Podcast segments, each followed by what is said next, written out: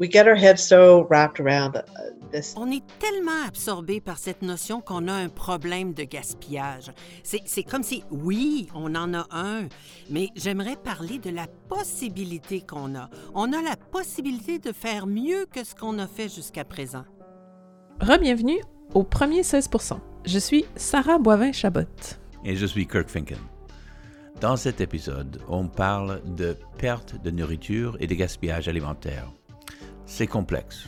Et c'est aussi un nouveau territoire pour Agriculture et Agroalimentaire Canada. En termes de portée, l'enjeu est mondial, national et local. C'est chez nous. C'est aussi un sujet très chargé.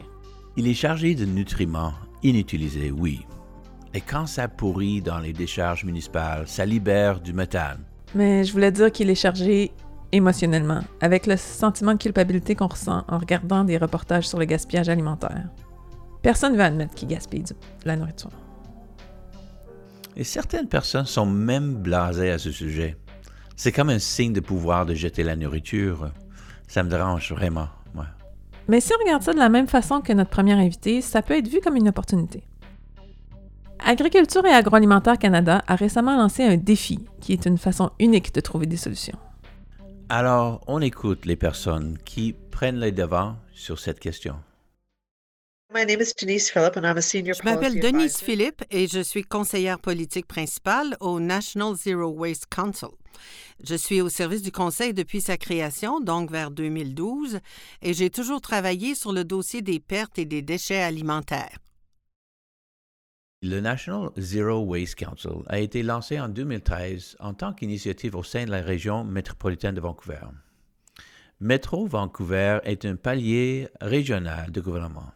Ce n'est donc pas la ville de Vancouver comme telle.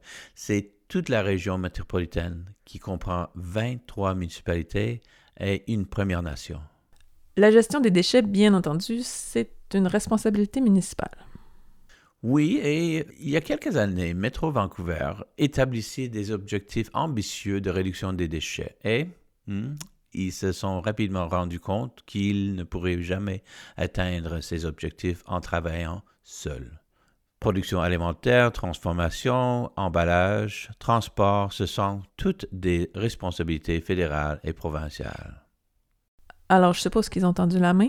À la Fédération canadienne des municipalités, aux entreprises, aux autres paliers de gouvernement. And we said we have a big waste problem. in Et on a dit qu'on a un gros problème de déchets au Canada.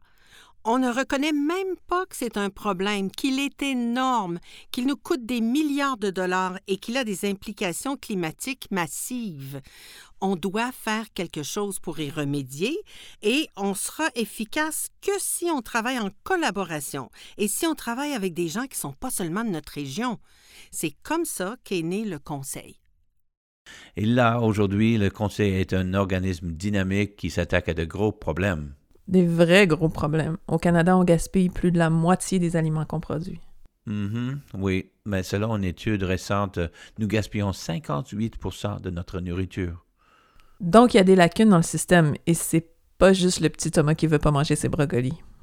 En fait, certains experts pensent que les déchets des consommateurs ne pré- représentent qu'une petite part de ces 58% J'ai demandé à Denise d'identifier les lacunes et les opportunités. Elle a commencé avec un sujet moins évident, la mesure et le suivi. We need to know where we're at to know where we're On a besoin de savoir où on en est pour savoir où on va. Il faut donc être en mesure de mesurer et de surveiller les impacts actuels. Quelle quantité de déchets régénère-t-on? De quoi sont-ils faits? Où ça se passe dans la chaîne d'approvisionnement? Qui peut faire quelque chose à ce sujet? La mesure et le suivi sont donc liés à un objectif. On parle donc toujours d'une réduction de 50 d'ici 2030 ce qui est conforme au protocole mondial du WRI, l'objectif mondial. On doit donc mesurer et surveiller, et ça pour tous les représentants de la chaîne d'approvisionnement. Ce sont les entreprises alimentaires, ce sont les gouvernements. S'assurer qu'on est tous d'accord sur les termes qu'on utilise et qu'on mesure et qu'on surveille tous. Pour mesurer, surveiller les mêmes choses et dans le même but, c'est vraiment fondamental pour pouvoir suivre tout type de changement dans le pays.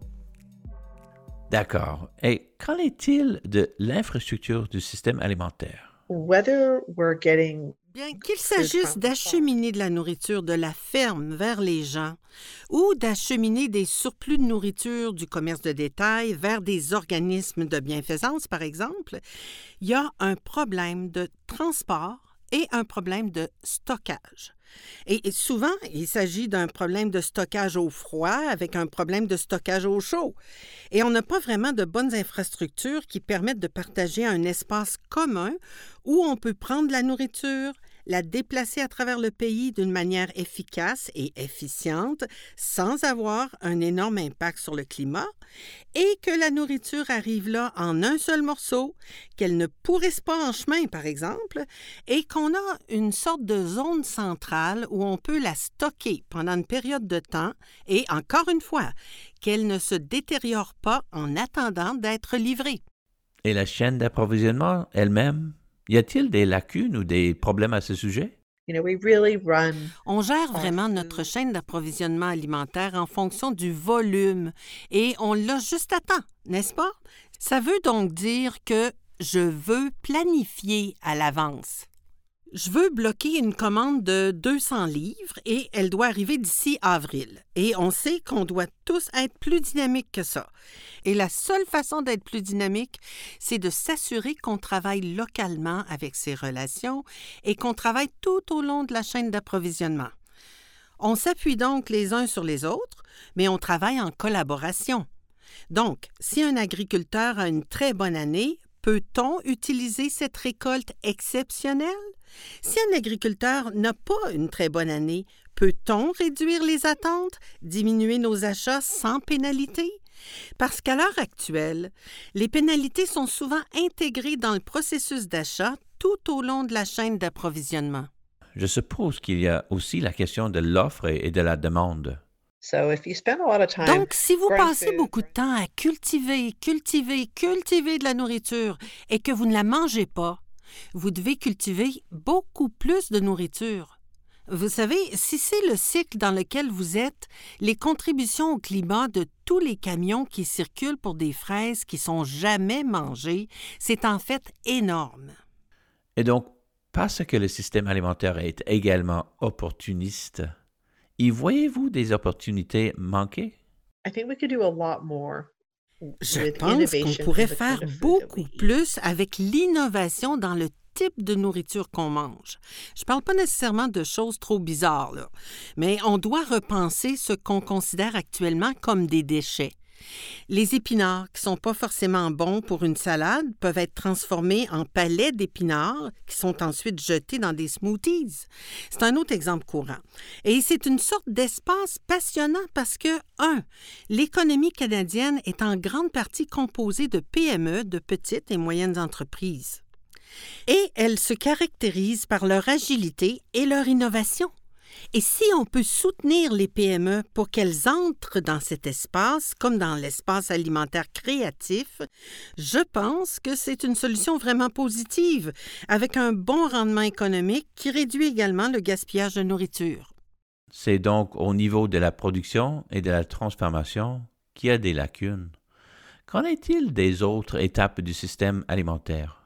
Je voudrais parler un peu des déchets ménagers, des déchets de consommation des ménages. Et, c'est vraiment à propos de, vous savez, on achète trop. On fait des achats impulsifs quand on va à l'épicerie. Combien d'entre nous de nos jours font leur liste hebdomadaire ou font un plan de repas? C'est vrai. Je vais faire des burritos le lundi, je vais faire des pâtes le mercredi, et ensuite j'achète de la nourriture qui est juste pour ces repas, en faisant en fait un peu de planification des repas. Et puis, comment on stocke la nourriture à la maison? Je pense que la question de stockage est importante à la maison et ensuite n'importe où, entre la ferme et la maison, pour qu'on ne perde pas de nourriture à cause d'un mauvais stockage. Et ça nous amènerait probablement aux dates de péremption, non? Les dates de péremption ne concernent que la fraîcheur maximale. C'est pas une mesure de nutrition ou de santé et de sécurité. Et il y a beaucoup de confusion dans l'opinion publique à ce sujet. Il existe donc beaucoup de produits alimentaires pour lesquels la date de péremption est appliquée. Et je dirais qui sont appliquées pour déplacer l'inventaire. Elles ne sont pas appliquées dans une perspective de réduction des pertes et des déchets alimentaires, ni pour vraiment servir le consommateur, sauf peut-être en ce qui concerne le goût. Il y a tellement de niveaux à tout ça. On pourrait consacrer un épisode entier à chacune de ces lacunes. Et dans certains cas, la chaîne d'approvisionnement est mondiale. Bien sûr, et Denise avait aussi quelque chose à dire à ce sujet, en examinant la question du point de vue du budget municipal.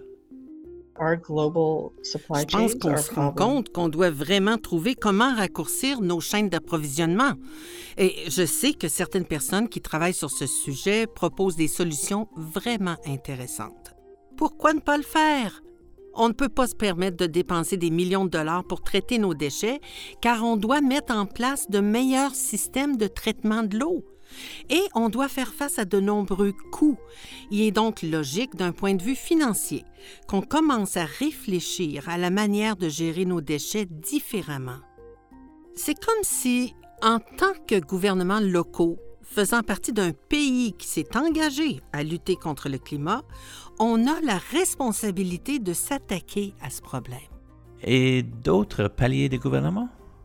Je dirais également que le gouvernement fédéral et le gouvernement provincial ont un rôle à jouer en quelque sorte en se réunissant et en élaborant la pièce d'harmonisation.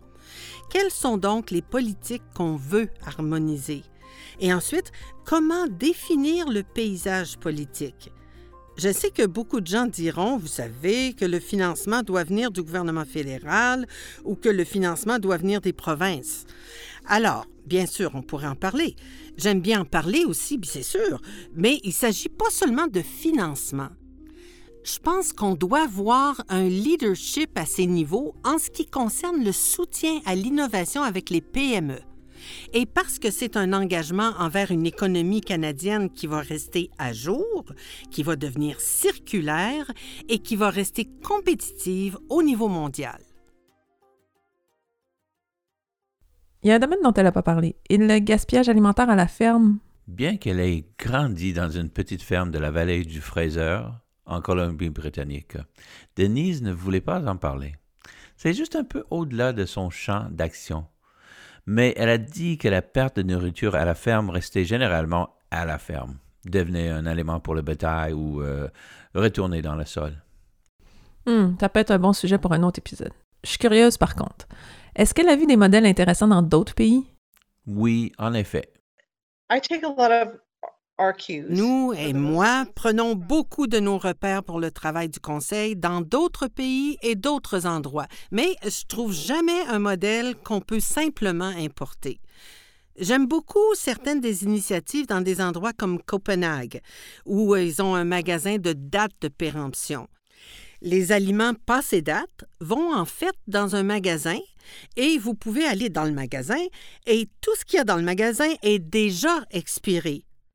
Euh, Vous savez, il n'est pas périmé. Il a dépassé sa date de péremption. On peut acheter des aliments un peu moins chers, mais c'est totalement nutritif et sain à consommer. On ne fait pas ça au Canada. Souvent, les dates de péremption sont utilisées pour déplacer les stocks. Et puis, on obtient soit des surplus de nourriture, mais même dans ce cas, parfois les aliments qui ont une date de péremption se retrouvent dans une décharge. Alors, comment pouvons-nous commencer à gérer toutes ces différentes lacunes? The innovation challenge that has just Le come out is défi de l'innovation qui vient d'être lancé est comme merci, c'est fantastique. Je tiens à souligner que le défi de l'innovation est fabuleux et c'est exactement ce dont on a besoin. Je pense aussi que c'est formidable qu'ils soutiennent les idées innovantes. C'est pas nécessaire d'être une PME. Vous pouvez être une grande entreprise. Vous pouvez être un autre type d'agence qui met en avant une idée innovante. Alors, continuez à faire comprendre que cette créativité dans le pays est, je pense, l'une des meilleures choses qu'on puisse faire. Hmm, je connais la bonne personne à qui on peut parler du défi de la réduction du gaspillage alimentaire, parce que c'est certainement une nouvelle façon pour le gouvernement d'aborder les problèmes systématiques. C'est qui? Bonjour tout le monde, mon nom est Mohamed Yassine, je suis un fellow avec Impact Canada au bureau du conseil privé. à Ottawa, Canada, et je travaille avec Agriculture et Agroalimentaire Canada sur la conception du défi de réduction du gaspillage alimentaire. Je suis vraiment heureux d'être ici aujourd'hui pour parler à propos du défi. Merci d'avoir accepté de nous parler. Pouvez-vous expliquer le défi de la réduction du gaspillage alimentaire? C'est quoi un défi? Les prix défis sont des concours qui récompensent ceux qui peuvent résoudre en premier ou de la façon la plus efficace un problème défini. Euh, ils fonctionnent très bien pour des problèmes complexes tels que la réduction du gaspillage alimentaire, car ils aident à élargir le bassin de candidats qui peuvent résoudre le problème. Ils, ils fonctionnent donc bien lorsqu'un problème est bien défini, mais la solution à ce problème ou comment trouver une solution sont inconnus. Nous avons vu des prix défis réussir à encourager et à stimuler l'innovation dans plusieurs secteurs tels que les voyages spatiaux commerciaux ou les voitures autonomes ou même les solutions à la résistance euh, aux antibiotiques. Maintenant, nous espérons qu'un défi aidera à apporter de nouvelles idées et solutions à résoudre les pertes et gaspillages alimentaires tout au long de la chaîne d'approvisionnement alimentaire. La chaîne d'approvisionnement alimentaire est assez complexe. Est-ce qu'il y a différentes catégories dans le défi pour traiter les différentes parties? Eh bien, comme nous le savons, il n'y a pas une solution unique au gaspillage alimentaire. Ce qu'on essaye de faire, c'est que le défi comporte quatre volets différents pour soutenir autant de solutions que possible tout au long de la chaîne d'approvisionnement alimentaire. Nous avons deux volets axés sur les modèles d'affaires. Ce sont des solutions prêtes à être commercialisées. Et deux autres volets axés sur l'avancement de nouvelles technologies. Il s'agit de solutions qui sont encore au laboratoire, aux phases de prototypage et de test. Dans chacune de ces deux catégories, un volet soutient des solutions de prévention du gaspillage alimentaire. Cela garantit qu'aucun déchet alimentaire n'est généré à aucun endroit de la ferme au consommateur. Et un autre volet soutient les solutions de réacheminement des déchets. Puisque nous savons que certains déchets sont inévitables, nous voulons soutenir les solutions qui peuvent revaloriser les sous-produits alimentaires ou les déchets alimentaires et les détourner des décharges. Quelle sorte d'organisation pourrait participer au défi? Alors, on s'attend à des idées et solutions innovantes euh, provenant de différents endroits. Quand on a conçu le défi, on s'est assuré de le tester avec des groupes d'innovateurs très divers. Euh, nous, nous, attendons à de bonnes idées venant d'endroits euh, différents comme les startups complètement nouvelles ou de groupes au sein de grandes entreprises. Certaines idées peut-être vont venir de l'industrie alimentaire, mais d'autres aussi viendront d'autres industries comme les industries de haute technologie ou même d'industries parallèles qui ont dû faire face à d'autres types de déchets comme les entreprises textiles ou pharmaceutiques. D'autres solutions peuvent, euh, peuvent venir des étudiants euh, ou du milieu universitaire, euh, du secteur et du secteur à but non lucratif. Le défi est vraiment ouvert à toutes sortes d'innovateurs. Est-ce que c'est ouvert uniquement aux organisations canadiennes ou est-ce que des organisations internationales peuvent aussi participer? Le défi s'est ouvert aux innovateurs internationaux. Euh, de nombreuses solutions peuvent venir de l'étranger. Ce que le défi fera, c'est d'apporter ces solutions euh, au Canada, de les mettre à l'essai au Canada et de les aider à croître pour euh, aider les entreprises et consommateurs canadiens. Quel genre de questions recevez-vous des participants potentiels depuis le lancement en novembre 2020? On a eu beaucoup d'intérêt avec euh, euh, les innovateurs euh, quand on a lancé le, défi. On est en train de recevoir beaucoup de questions sur l'admissibilité des innovateurs parce que tout le monde est, habitué à de longues listes d'admissibilité et le, défi est vraiment ouvert pour tout le monde. Alors, il, faut toujours clarifier tout ça que vous êtes admissible, vous êtes admissible, vous pouvez, on vous encourage à postuler. Et comment votre équipe déterminera les gagnants? Alors après la date limite euh, pour les applications, ce qu'on va faire, c'est qu'on va faire le tri. On a juste une semaine pour faire le tri des, applications, pour s'assurer qu'elles sont complètes et qu'elles sont admissibles. Et puis on va envoyer toutes ces applications à un jury externe. Ce jury va faire euh, l'évaluation des, applications et va recommander les gagnants. Et puis Agriculture et Agroalimentaire Canada va prendre cette recommandation et va approuver ou euh, décider qui, qui va gagner et qui va recevoir les fonds. Le défi a trois étapes. Donc, dans la première étape, dans la première étape on demande aux postulants de seulement euh, fournir leurs, leur idée, leur concept. Et euh, fondé sur cette idée, il y a des demi-finalistes qui vont être sélectionnés par le jury et ils vont avancer à l'étape 2. À l'étape 2, ils devront faire preuve de résultats préliminaires, un test à une petite échelle, mais ils doivent montrer leurs résultats au jury. Et puis, après avoir montré ces résultats préliminaires, il y a des finalistes qui vont être sélectionnés et vont avancer à, l'étape 3, où ils doivent croître dans le marché et montrer des résultats plus grands. Et à, l'issue de l'étape 3, le grand gagnant va être sélectionné par le jury. Avec certaines des lacunes identifiées par Denise Philippe, je vois qu'il pourrait y avoir comme des centaines de solutions intéressantes. Je suis sûr qu'il existe déjà des bonnes solutions. Peut-être que d'anciennes solutions peuvent même être améliorées. Est-ce que Denise a parlé de municipalités ou d'organisations qui se démarquent dans leurs efforts pour réduire le gaspillage alimentaire? Bien sûr, il y a des leaders au Canada. Ah, il est certain que le travail circulaire de la ville de Guelph est inspirant. Ils sont en tête au Canada. Et je dirais que Guelph est également spéciale en ce sens qu'elle a beaucoup de producteurs et qu'elle a aussi beaucoup de transformateurs juste là. Guelph est donc vraiment une ville formidable et c'est formidable qu'ils puissent travailler avec différents acteurs pour comprendre comment les rejets d'une entreprise sont la source de matériaux d'une autre entreprise pour en faire quelque chose de nouveau qu'ils sont en train de redéfinir. C'est vraiment génial. Et je dirais que Métro Vancouver a été un leader dans cette campagne Love Food, Hate Waste. On constate encore qu'une province est en tête dans un domaine particulier ou un autre et que d'autres provinces ne suivent pas cette voie ou la suivent trop tard. Par exemple, le Québec fait un travail fabuleux autour de l'avancement réel d'une économie circulaire. Nous avons tracé un cercle autour du sujet, identifié les lacunes du système, entendu parler de certaines villes et régions innovantes. Nous avons également entendu parler du défi de la réduction du gaspillage alimentaire. Mais moi, je veux savoir, qu'est-ce qui va se passer quand on aura en main des solutions gagnantes? Oui, j'étais curieuse de savoir ce que vont devenir les solutions et les soumissions gagnantes. J'ai demandé à Mohamed. Notre espoir, c'est que toutes ces solutions euh, grandissent et, euh, euh, au Canada. Donc, c'est pour ça qu'on a un grand nombre euh, de demi-finalistes et on espère que toutes ces solutions vont continuer et vont continuer à croître dans le marché canadien et pour, pour, au bénéfice des, des entreprises canadiennes et des consommateurs canadiens. Pourquoi pensez-vous que des défis comme ceux-ci permettent de résoudre des problèmes sociaux majeurs?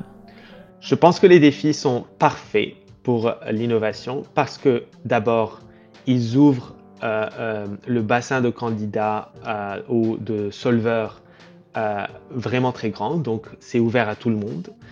Et deuxièmement, ce, que le, défi fait, c'est que le financement n'est pas sur un budget ou pour un remboursement de coûts, mais c'est le, financement est basé sur les résultats.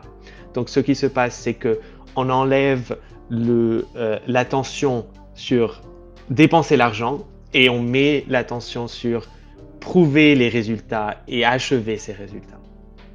C'est une façon unique d'initier un changement systématique. C'est euh, en effet le premier défi que Agriculture et Agroalimentaire Canada euh, s'est embarqué euh, à faire, et, mais on espère que ce ne sera pas le dernier. Et ce n'est pas la dernière fois que vous entendrez parler du défi de la réduction du gaspillage alimentaire. On va faire un suivi avec un épisode au printemps 2021 pour discuter avec les gagnants du défi de leurs solutions. Hmm, j'ai hâte. Pour en savoir plus sur le défi de réduction du gaspillage alimentaire, visitez impact.canada.ca fr. Et en attendant, tu sais quoi faire. Bien sûr, arrêtez de gaspiller de la nourriture. oui, et... Explorer. Nous aimons lire et entendre vos réactions. Producteurs, transformateurs de produits alimentaires, quiconque travaille dans le secteur et le système alimentaire. De quel sujet aimeriez-vous entendre parler sur les premiers 16% Faites-nous le savoir, écrivez-nous ou utilisez le mot-clic les premiers 16.